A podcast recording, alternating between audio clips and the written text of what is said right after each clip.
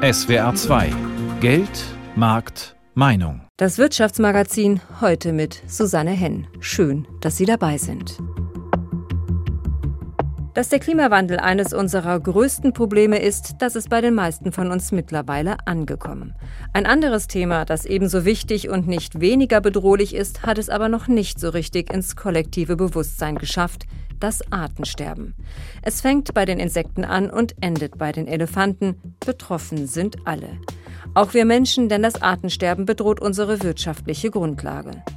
Das Artenaussterben ist ein natürlicher Prozess. Aber dieser Prozess hat in den letzten Jahrzehnten so rasant an Fahrt aufgenommen, dass er zur Bedrohung für unser gesamtes Ökosystem geworden ist. Es gibt ja viele Gründe für das Artensterben, also jetzt nicht nur Monokulturen und Pestizide, sondern auch Klimawandel oder Flächenversiegelung. Sagt Professorin Franziska Schünemann von der Universität Hohenheim.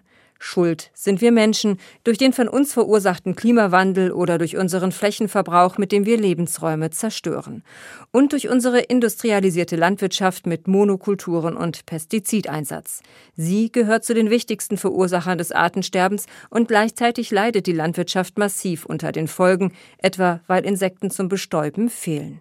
Deshalb tüftelt die Industrie an Lösungen, um die kostenlosen Leistungen der Natur zu ersetzen. Und am anderen Ende der Welt, in Südafrika, fragt man sich, was passiert, wenn das große Sterben selbst vor den Tieren in den Nationalparks nicht Halt macht. Das wird teuer. Welche Folgen hat das Artensterben? Darum geht es in den nächsten 25 Minuten hier in Geld, Markt, Meinung. Doch von was genau reden wir eigentlich, wenn wir vom Artensterben reden? Wo stehen wir und was wird befürchtet? Axel Weiß mit ein paar Fakten. Machen wir uns zunächst nichts vor, keiner weiß wirklich, wie viele verschiedene Tier- und Pflanzenarten auf diesem Planeten leben. Die meisten leben in Tropenwäldern, die meisten sind Insekten, so viel wissen wir, aber ob alle Arten zusammen insgesamt zwei, acht oder zehn Millionen ausmachen, das wissen wir nicht wirklich. Zu viel ist nicht untersucht, zu viele Arten sterben auch mit ihren Biotopen, bevor sie überhaupt entdeckt werden. Denn gerade die besonders vielfältigen Regenwälder und Korallenriffe werden in rasantem Umfang zerstört. Insofern wird uns das wahre Ausmaß von Artenvielfalt wie Artensterben verborgen bleiben. Das, was wir wissen, reicht allerdings dicke, um sämtliche Alarmglocken laut läuten zu lassen. Denn dem Anthropozän, dem menschengemachten Erdzeitalter, fallen so viele Arten zum Opfer, wie wohl seit dem Aussterben der Dinosaurier nicht mehr. Wer auf die Internetseiten der Weltnaturschutzunion IUCN geht, die die rote Liste bedrohter Arten führt, bekommt Tränen in die Augen. Rund ein Achtel der Arten ist bedroht, darunter ein Drittel aller Säugetiere wie Wale im Meer, ein Drittel der riffbildenden Korallen, 40 Prozent der Amphibien, Frösche, Kröten, ein Fünftel aller Reptilien wie Schlangen und Eidechsen und so weiter. In den letzten 50 Jahren ist mehr als die Hälfte der Wirbeltiere auf der Erde verschwunden. Allein in deutschen Agrarlandschaften sind die typischen Vogelarten binnen 20 Jahren um mehr als ein Drittel zurückgegangen. Der Weltbiodiversitätsrat warnt vor dem drohenden Verlust von weltweit über einer Million Arten in nächster Zukunft. Die Folgen sind nicht absehbar, denn Ökosysteme, das meint auch landwirtschaftliche Flächen, sind vernetzte Strukturen, an denen unsere komplette Welternährung hängt. Wie stabil diese Systeme sind, lässt sich nicht berechnen. Wenn da Arten ausfallen, könnten ganze Nahrungsketten zusammenbrechen, Krankheiten, Ernteausfälle die Folge sein. Insofern kann uns der Erhalt der Artenvielfalt überall auf dem Planeten keineswegs egal sein, auch wenn wir nicht ganz genau wissen, wie groß die Vielfalt und das Sterben sind. Das Artensterben ist menschengemacht. Und wir Menschen zahlen auch den Preis, denn das große Sterben kostet, auch wenn das die meisten von uns noch gar nicht auf der Rechnung haben. Besonders stark spüren die Folgen schon die Landwirte, nicht nur auf dem Feld, sondern auch bei der Abrechnung. Darüber habe ich mit Professorin Franziska Schünemann gesprochen. Sie leitet das Fachgebiet Bioökonomie am Institut für Volkswirtschaftslehre an der Universität Hohenheim und sie forscht unter anderem zu der Frage, welche Konflikte es zwischen ökologischen Notwendigkeiten wie Natur- und Artenschutz auf der einen Seite und den daraus resultierenden ökonomischen Folgen, also den Kosten, auf der anderen Seite gibt. Frau Schünemann, die Landwirtschaft ist in großen Teilen mitverantwortlich für das massive Artensterben. Gleichzeitig leidet sie aber auch darunter. Wie genau sieht dieses Leiden denn aus? Die Landwirtschaft ist ja in dem Dilemma, dass sie zum einen hohe Erträge erzielen muss, um unsere Ernährungssicherheit zu gewährleisten, aber gleichzeitig natürlich auch ja, in der Symbiose mit der Biodiversität und der Artenvielfalt lebt. Ähm, das heißt, die Landwirtschaft braucht zum Beispiel die Bestäubung durch Wildbienen und Honigbienen oder aber auch für die Bodenqualität, die Mikroorganismen im Boden oder die Regenwürmer, die dafür sorgen, dass der Boden eine ordentliche Qualität hat, um auch hohe Erträge zu erzielen. Das heißt natürlich gleichzeitig, dass dann die Landwirtschaft auch darunter leidet, zum Beispiel eben durch ja, niedrigere Erträge oder dass eben dann nicht mehr so viele Bienen vorhanden sind, die dann die Nutzpflanzen bestäuben können. Das heißt, es hat für die Landwirte auch ganz konkrete wirtschaftliche Folgen. Genau. Also im Worst Case kann man natürlich sagen, wenn jetzt gar keine Bienen für bestimmte Nutzpflanzen mehr da wären, dass dann die Ernte ausfällt. Oder dass man zum Beispiel eine geringere Bodenqualität durch andere Nährstoffe, zum Beispiel durch den Mineraldünger, ausgleichen müsste. Also dass zum einen höhere Kosten entstehen würden und zum anderen äh, im Worst Case auch ein geringerer Ertrag. Jetzt liegt ja ein Grund des Artensterbens darin, dass für viele Arten einfach die Lebensräume fehlen. Jetzt haben wir den Krieg in der Ukraine und daraus resultiert ein Getreidemangel weltweit. Und das führt gerade dazu, dass viele fordern, die Anbauflächen für Getreide auszuweiten, auch auf Kosten der Ökologie und eben des Artenschutzes. Jetzt kommen Sie aber mit Kollegen in einer Studie zu dem Ergebnis, dass die Hälfte der bisher genutzten Anbaufläche ausreichen würde, um die gleiche Menge und sogar noch mehr an Nahrungsmitteln zu produzieren. Frau Schünemann, wie geht das? Vielleicht als ganz kurze Vorerklärung. Das Ziel unserer Studie war, durch eine Kombination von biophysikalischen und ökonomischen Simulationsmodellen herauszufinden, wie viel Land wir denn einsparen können, wenn wir die Ertragslücke schließen global. Was ist die Ertragslücke? Also das ist die Differenz zwischen den tatsächlichen Erträgen, die erzielt werden, und den Maximalerträgen, den optimalen Erträgen, die man erzielen könnte, wenn die Pflanze optimal wachsen kann. Also wenn sie genug Nährstoffe hat und genug Wasser. Und diese Differenz, diese Ertragslücke, die ist natürlich bei uns, zum Beispiel in Deutschland, faktisch geschlossen. Aber es gibt halt viele Regionen in der Welt, wie zum Beispiel Subsahara-Afrika oder auch in Lateinamerika oder in Südostasien, wo wir halt noch eine relativ große Ertragslücke haben. Und wenn wir eben diese Ertragslücke schließen und optimale Anbaubedingungen für die Pflanzen haben, dann kommen wir zu dem Schluss, dass wir im globalen Mittel circa 50 Prozent der Anbauflächen einsparen können. Dies natürlich vor allem in Regionen, wo diese Ertragslücke noch groß ist. Zum einen bedeutet das natürlich, dass man auf bestimmten Flächen intensiver anbauen muss, um die Erträge zu steigern. Das würde aber heißen, Frau Schienemann, man bräuchte mehr Dünger und vielleicht auch mehr Pestizide. Also Wahrscheinlich schon. Wir legen allerdings nicht fest, dass diese Intensivierung jetzt unbedingt mit Chemie, mit chemischen Pestiziden zum Beispiel passieren muss. Das gibt ja auch zum Beispiel biologische Pestizide und es könnte auch eine nachhaltige Intensivierung sein. Aber grundsätzlich kann man schon sagen, wahrscheinlich braucht man dafür schon erhebliche Mengen an Dünger. Das würde aber dem Artenschutz widersprechen. Jein.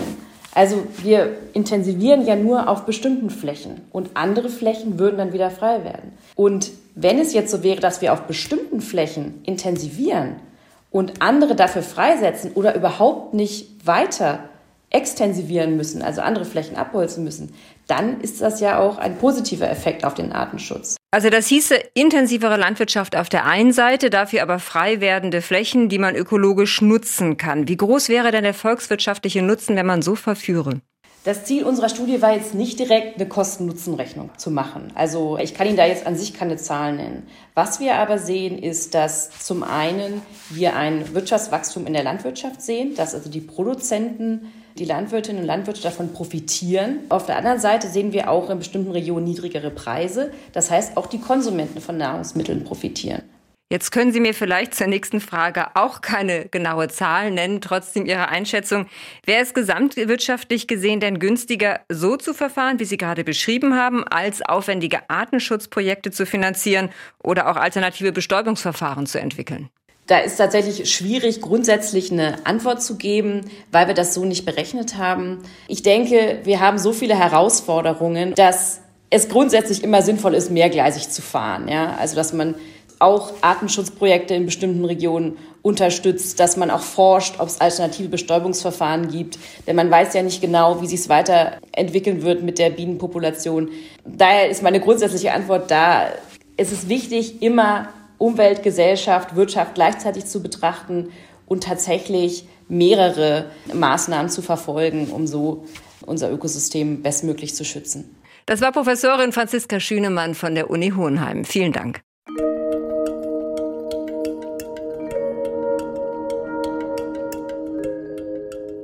Um das Artensterben zu stoppen, steht der Landwirtschaft nicht nur in Deutschland ein massiver Strukturwandel bevor.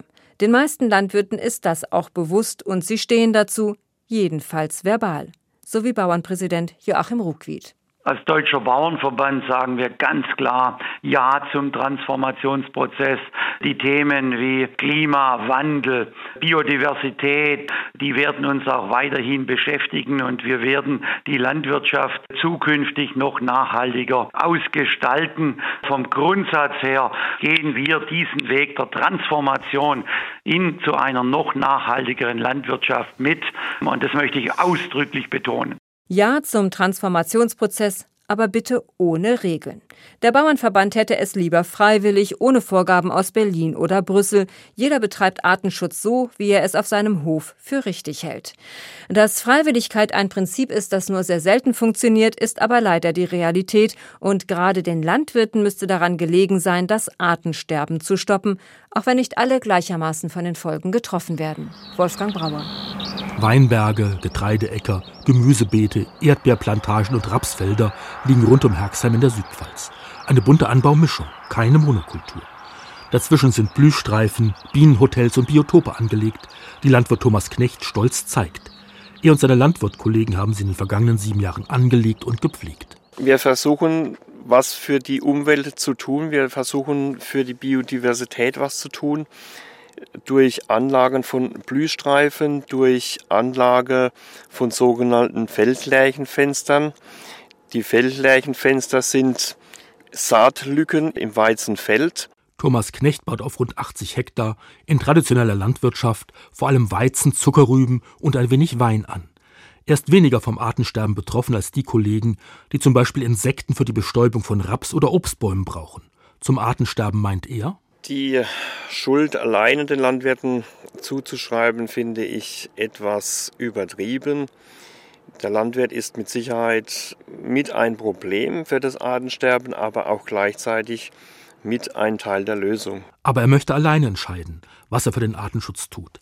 Einerseits freut sich Landwirt Thomas Knecht, dass beispielsweise wieder mehr Feldlärchen in seinem Getreide nisten, weil er dort spezielle Landebahnen angelegt hat.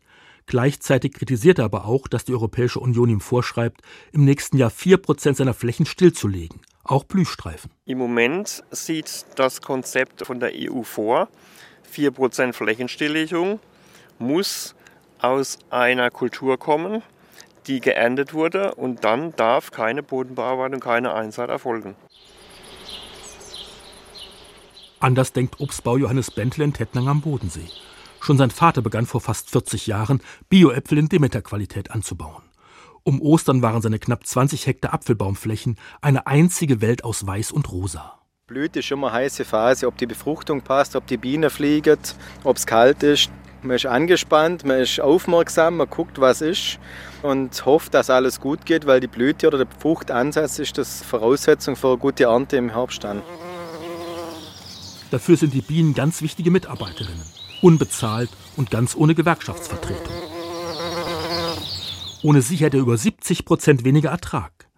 Der Apfelanbauer hat deshalb schon seit vielen Jahren vorgesorgt und Blühstreifen zwischen den Apfelreihen angelegt, um die Bienen anzulocken. Wir haben da 28 verschiedene einheimische Blüharten eingesät. Es ist einfach so, dass quasi das ganze Jahr ein breites Angebot ist, dass von Frühjahr bis Herbst immer was blüht für die Insekten. Um die Anbauflächen sind über zweieinhalb Kilometer Hecken gezogen. Die Pflege der Insektenhotels, der Blühstreifen und Hecken bedeutet natürlich zusätzliche Kosten und Mehrarbeit. 100, 200 Arbeitsstunden kommen da sicherlich gleich zusammen, was wir Mehraufwand haben. Durch den Mehrwert lohnt sich für mich auf jeden Fall. Und das, was wir für die Natur machen, der Verbraucher honoriert es und den Minderertrag können wir durch einen höheren Preis wettmachen. Also das funktioniert im biologischen Anbau, ja. Erst in zwei bis drei Wochen kann Johannes Bentele sagen, ob die Bienen ganze Arbeit verrichtet haben und seine Apfelernte im Spätsommer gut wird und ob die Frostnächte Schäden angerichtet haben. Aber egal wie sein Ertrag in diesem Jahr sein wird, auf seine fleißigen Helferin ist der Medanier angewiesen. Ohne Insekten können wir nicht leben, weil die Befruchtung von Hand geht die nicht und Windbestäubung allein reicht nicht aus. Wir brauchen dringend Insekten für die Befruchtung, das ist schon essentiell. Und weil Insekten und ihre Bestäubungsleistungen so wichtig für die Landwirtschaft sind und damit auch für unsere Ernährung, wird weltweit nach Möglichkeiten gesucht, wie man das mit der Bestäubung notfalls auch ohnehin kriegt. Ingemar Körner mit einem Überblick über das, was probiert wird. Bienen summen. Wird daraus bald das hier? Könnten kleine Roboterdrohnen bald die Honigbienen ersetzen? Welche Alternativen gibt es zur Bestäubung durch Insekten wie Honigbienen und Wildbienen? Martin Hasselmann, Professor an der Uni Hohenheim, forscht viel mit Honigbienen. Er kennt die Neuentwicklungen von Wissenschaftlern der Uni Harvard zu Roboterbienen. Sie haben den sehr attraktiven Namen Robobee genommen. Der eigentliche Nutzen, wenn wir wieder mal zu dem Punkt kommen, Bestäubung, sehe ich eher äußerst kritisch. Er sieht Robobee als reine Spielerei. Immerhin seien Bienen nach Rind und Schwein die drittwichtigsten Nutztiere weltweit. Den volkswirtschaftlichen Nutzen der Bestäubungsleistung beziffern Forscher der Uni Hohenheim auf 2,5 Milliarden Euro jährlich, allein in Deutschland. Drohnen scheinen das Problem also nicht zu lösen. Anderer Forschungsansatz? Bestäuben durch Verblasen, sagt Jürgen Lorenz. Man kennt das aus der Historie. Stäubegeräte im Pflanzenschutz, wo man die Pflanze einnebelt mit irgendeinem Kalk oder einem Gesteinsmehl. Das ist vergleichbar mit einer Luftpumpe, wo man einfach über Druck das Mittel verstäubt. Hier würden Pollen verstäubt, erklärt Jürgen Lorenz. Er ist Mitarbeiter beim Land Rheinland-Pfalz in der Obstbaumberatung und berät Obstbauern in Sachen Produktion. Den Ansatz, Pollen zu verspritzen oder zu verstäuben, sieht er jedoch skeptisch. Sie müssen ein kleines Ziel mit einer noch kleineren Kugel treffen und sind aber weit weg. Das funktioniert in der Praxis nicht. Zudem müsse man den Pollen zuvor aufwendig sammeln und dann massenhaft verbreiten. Viel zu teuer. Gleiches gilt für mit Pollen gefüllte Seifenblasen. Solche Versuche gibt es zwar, doch nicht im großen Maßstab. Also vielleicht doch lieber komplett Handarbeit? Auch das nicht, sagt Obstbaumberater Lorenz. In der Züchtung ist das üblich, dass man mit Pinseln arbeitet, aber da sprechen wir von vielleicht 100 Blüten, die man bestäubt oder 200 Blüten.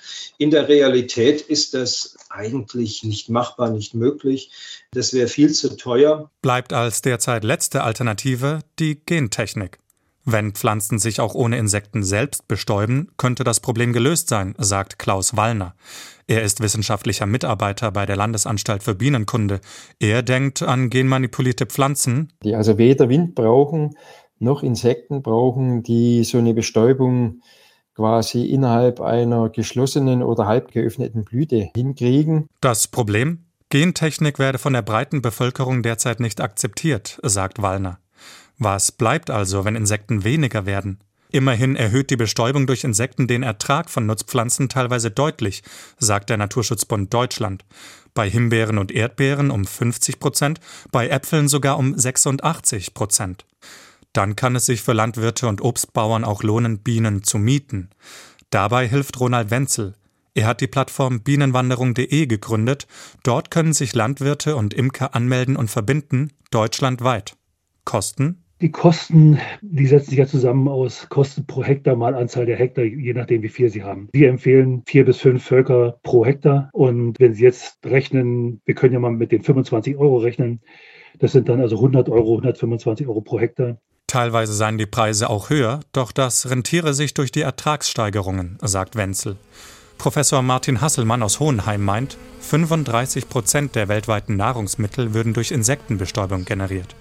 Darum will er nicht in deren künstliche Alternativen investieren, sondern ich möchte sehr dafür plädieren, dass wir dieses Geld lieber an anderen Artenschutzprogramme und landwirtschaftsfördernde Maßnahmen investieren, um den Rückgang der Insekten zu stoppen.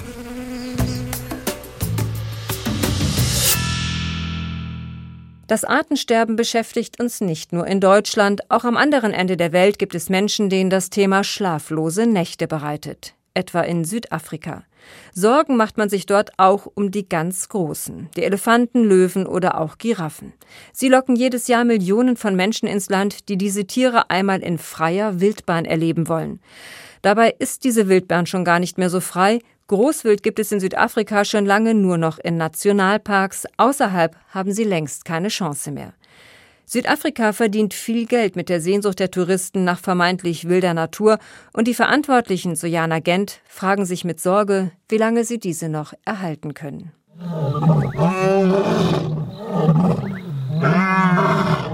Wer nach Südafrika kommt, der will Tiere in freier Wildbahn sehen. Das Land gilt als Traumdestination für Naturliebhaber. Noch 2019, also vor Beginn der Covid-Pandemie, kamen mehr als 10 Millionen Reisende aus Übersee an, auch aus Deutschland. Seit Covid um sich griff, waren es jährlich keine 800.000 mehr. Dieser Einbruch an Touristen war Gift für die Branche, aber auch kein gutes Omen für Vierbeiner, Vögel und Meerestiere, sagt Paula Kahumbu vom afrikanischen Umweltfonds Wildlife Direct. Ganz klar sieht man, dass es an Geld für den Naturschutz fehlt. Viele der Schutzgebiete haben zu kämpfen, vor allem jene, die nicht durch staatliche Mittel geschützt werden. Für private Reservate steht und fällt alles mit den Touristen. Die Nationalparks allerdings, allen voran der Krüger Nationalpark, sind von der Regierung unterstützt. Die Mittel dafür wurden auch während der Pandemie nicht gekürzt. Und das, obwohl die Einnahmen einbrachen. Vor Covid hatte die Tourismusbranche einen Anteil von sieben Prozent am südafrikanischen Bruttoinlandsprodukt.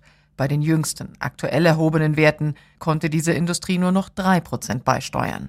Mit einer schnellen Erholung rechnet Megan Carr nicht. Sie gehört zur EMS Foundation, einer Stiftung in Kapstadt, die sich für Wildtiere einsetzt. Die privaten Reservate haben immens gelitten, solche, die sich ausschließlich durch Tourismus finanzieren. So viele mussten Gästehäuser schließen und Personal entlassen. Ich glaube, es wird Jahre dauern, viele Jahre, bis das wieder läuft. Die Tourismusindustrie in Südafrika insgesamt hat vor der Pandemie für eineinhalb Millionen Arbeitsplätze gesorgt. Auf diesem Niveau ist die Branche trotz gestiegener inländischer Touristenzahlen längst noch nicht wieder. Die Folge? Auch die Wilderei ging weiter. Getötet werden Tiere prinzipiell in Schutzgebieten, denn anderswo gibt es keine Wildnis mehr. In den vergangenen 200 Jahren sind die Bestände vieler Tierarten um 90 bis 98 Prozent gesunken. Nicht zuletzt deshalb hat Willy Jacobs das Ukutula Forschungszentrum gegründet. Dort, gut eine Stunde nördlich von Johannesburg, werden Löwen und Geparde studiert. There is now man sagt inzwischen, dass wir Tiere aus der Wildnis retten müssen, damit sie uns in Gefangenschaft erhalten bleiben. Wenn der natürliche Lebensraum schrumpft, wo sollen sie dann hin? Das sagt doch nichts über Tiere aus, sondern über uns Menschen.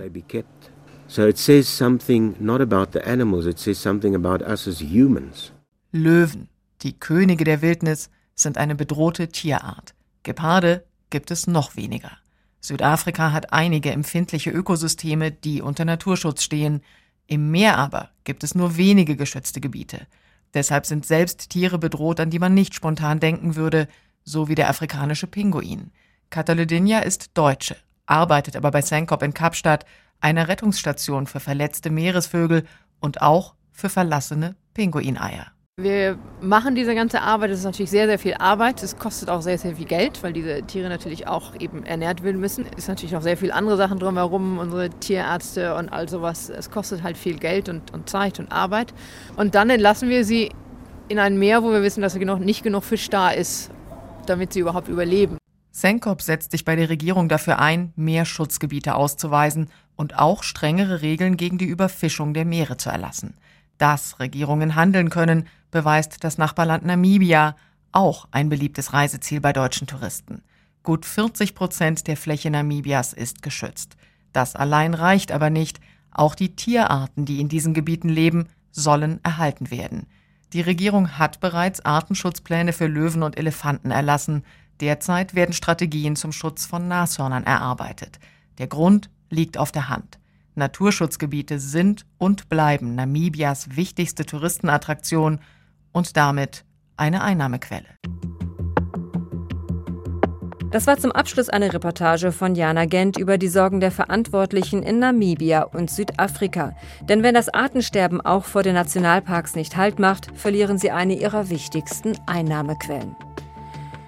Das Artensterben ist eines der größten Probleme unserer Zeit, denn es hat nicht nur Folgen für unsere Natur, sondern auch für unsere Wirtschaft, vor allem für die Landwirtschaft. Und die betrifft nun einmal uns alle. Wenn die Preise für Obst, Gemüse, Wein oder auch Raps immer weiter steigen, weil der Aufwand für die Produktion ohne Insekten immer größer wird. Und bislang gibt es zu den kostenlosen Leistungen von Wildbienen, Schwebfliegen oder auch Regenwürmern keinen Ersatz, allen Forschungen zum Trotz. Das war SWR2 Geldmarktmeinung mit Susanne Henn. Vielen Dank fürs Zuhören und machen Sie es gut.